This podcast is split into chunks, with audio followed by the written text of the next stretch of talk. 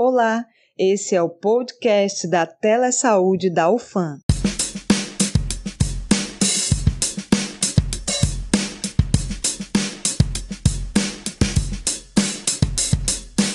Olá a todos, eu sou Leonardo, acadêmico do curso de Fisioterapia. Meu nome é Dali, sou do curso de Medicina. Oi, aqui é o Tiago do curso de Medicina. Aqui iniciamos mais um episódio do nosso podcast. Hoje contamos com a participação da professora doutora Iolete Ribeiro, psicóloga, para conversar um pouco sobre o tema da campanha do Setembro Amarelo. Seja muito bem-vinda, doutora. Olá, eu sou Iolete Ribeiro, psicóloga, professora da Universidade Federal do Amazonas e diretora da Faculdade de Psicologia. Vamos começar com um questionamento básico, mais importante. O que representa o mês de Setembro Amarelo? Qual a importância dele nos dias de hoje? Uma campanha como a do Setembro Amarelo tem a importância de é, disseminar ah, o debate sobre o suicídio na sociedade porque durante muito tempo falar sobre suicídio foi um tabu e havia um medo de tocar nesse assunto. É, no entanto, a sociedade deve é, encarar esse problema, que tem sido um problema de saúde pública, um problema que tem crescido cada vez mais, em especial entre os jovens. É, e o primeiro passo para reduzir as taxas de suicídio é identificar quais são suas causas, como podemos ajudar as pessoas, que tipo de apoio é importante que seja oferecido à pessoa que teve suicida ou aos familiares, né, aquele grupo que pode dar apoio e suporte para evitar que o suicídio aconteça. Então, é importante disseminar esse debate na sociedade. No entanto, não é somente no mês de setembro que temos que falar de suicídio.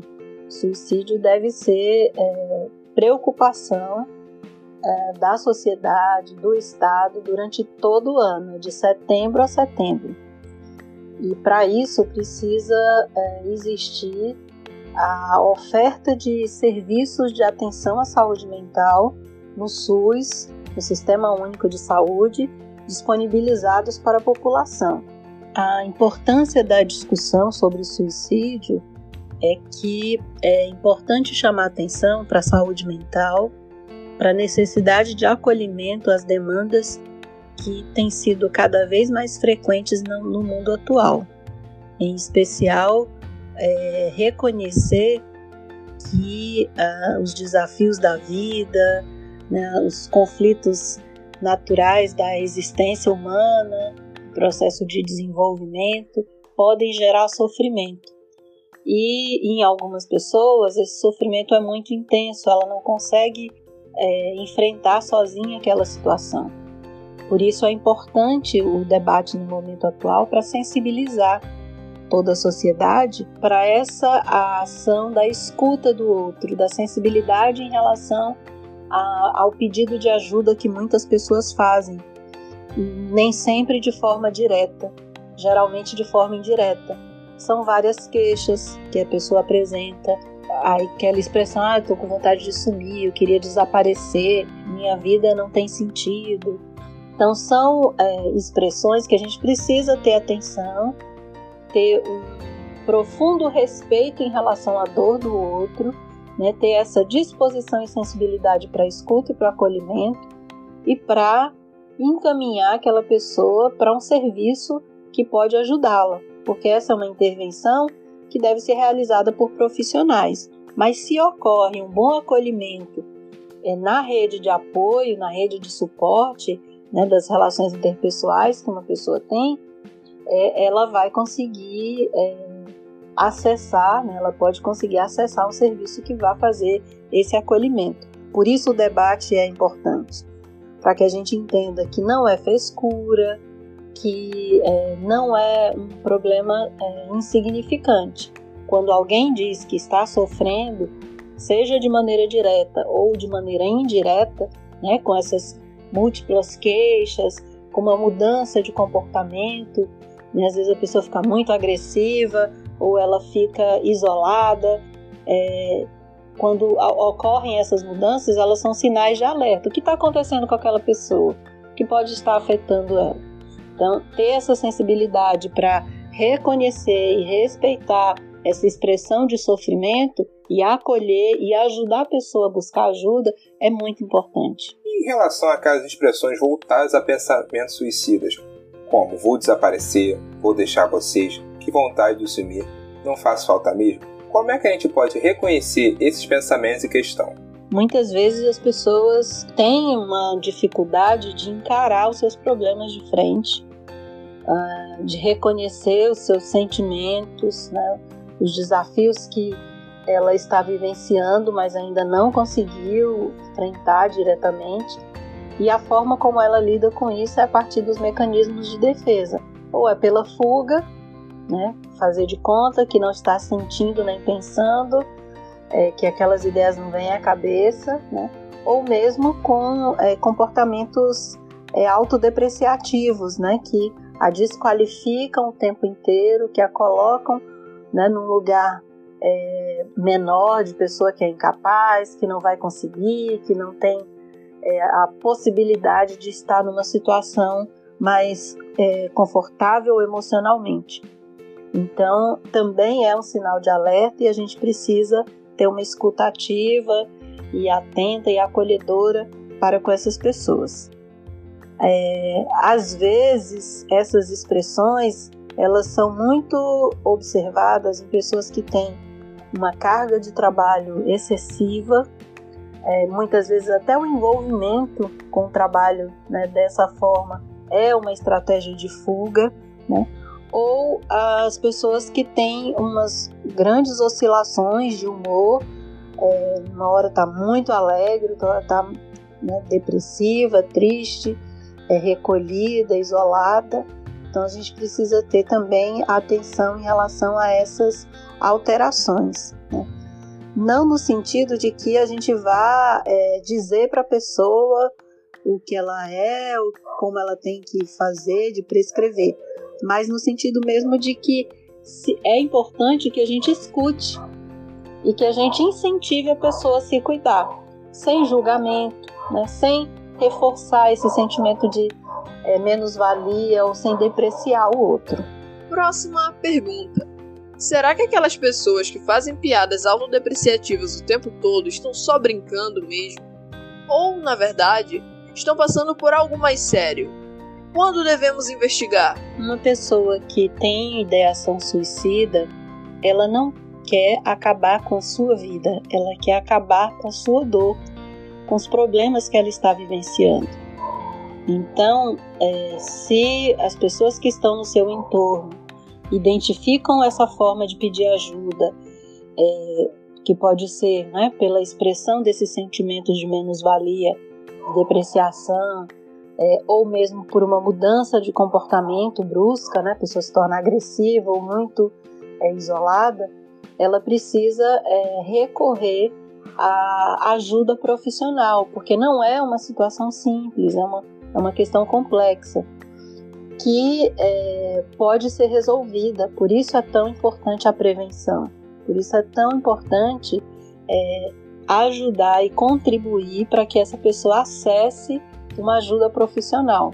Além dos serviços que eu já falei, também existe o Centro de Valorização da Vida, o CVV, que está disponível a partir do número de telefone 188 mas que também pode ser acessado pela internet.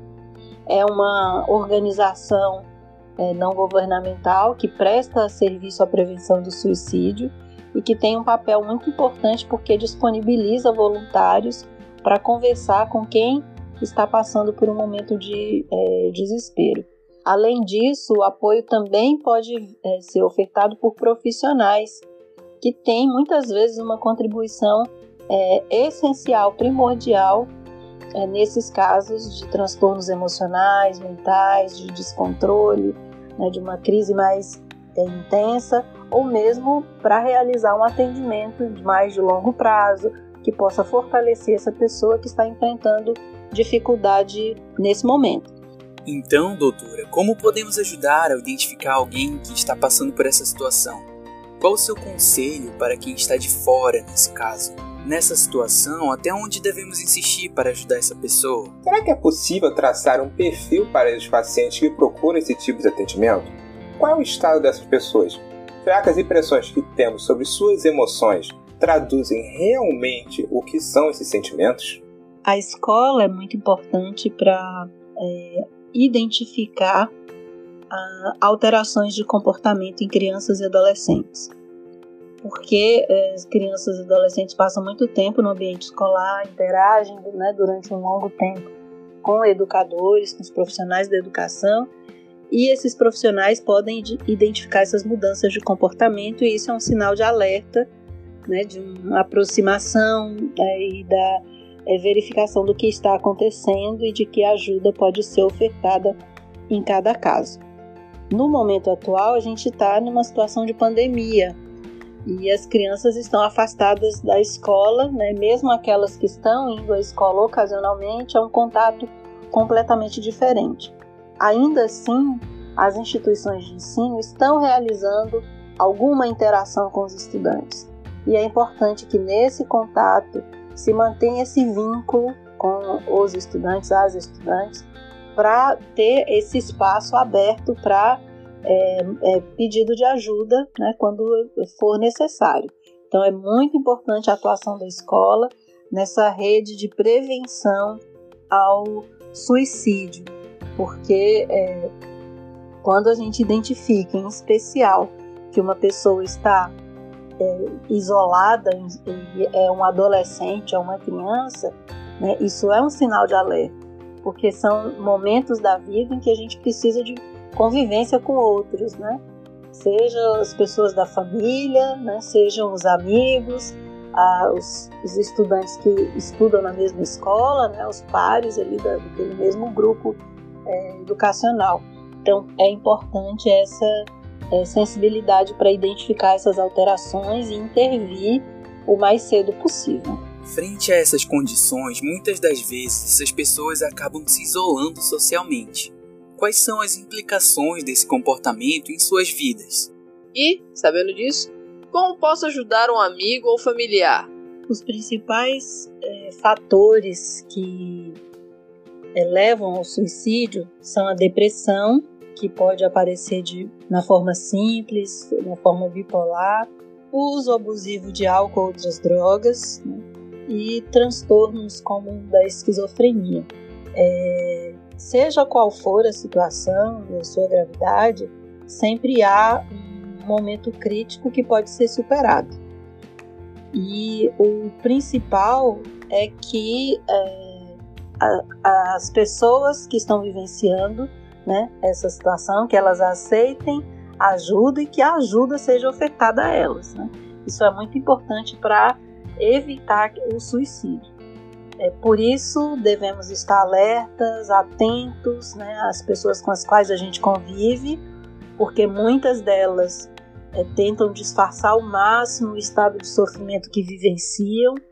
E às vezes, quando ocorre um suicídio, as pessoas falam, ah, mas ela não demonstrava.